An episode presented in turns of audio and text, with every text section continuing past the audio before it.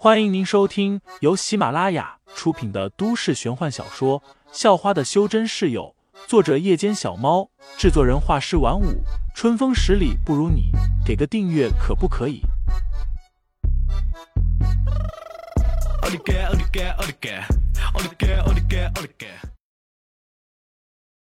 第二十一章，大生意下。里面是一张银行卡，卡里面有十万块。我们替心儿感谢你，柳传英笑道：“你给心儿吃的那个桃子，应该不是普通的桃子吧？那么珍贵的东西，我也不知道十万块够不够。”废材在心中暗喜，十万块，十万块当然够了。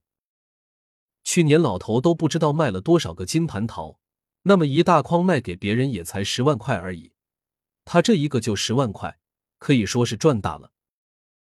废材也不推诿，毕竟他真的很缺钱，何必那么虚伪？想要又不敢要。谢谢，谢谢，够了。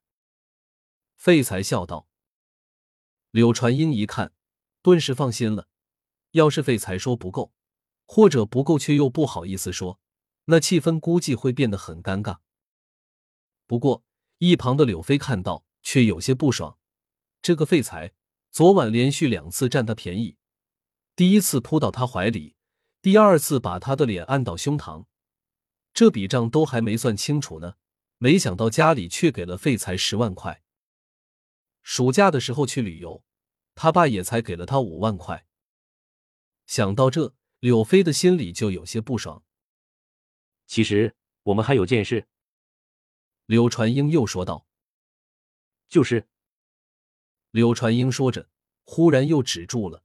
似乎很难为情，就是我们想再向你多买几个那种桃子。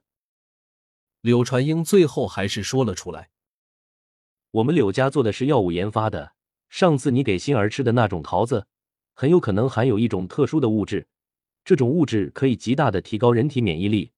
如果能提炼出这种物质，并且找到合成方法，那肯定可以让更多的人受益。”这下轮到废材难为情了。金蟠桃这东西在深山里不算罕有，但要他再回去问老头要，一来一回就得一个星期。再说老头也不一定会给他。嗯。忽然，废材灵机一动，那种所谓的特殊物质，实际上不就是灵气吗？金蟠桃只能生长在灵气浓郁之地，一个金蟠桃长成需要吸收大量的灵气。稍一思索。废材便答应了，而管家钱伯此时又走了过来，再次递给废材一个信封，里面也有十万，就当做是定金。柳传英笑道：“另外，要是药物研制成功，上市之后，我们再给你分红。”废材依旧不拘谨，毫不犹豫的收下了。一旁的柳飞看见，眼都红的要着火了。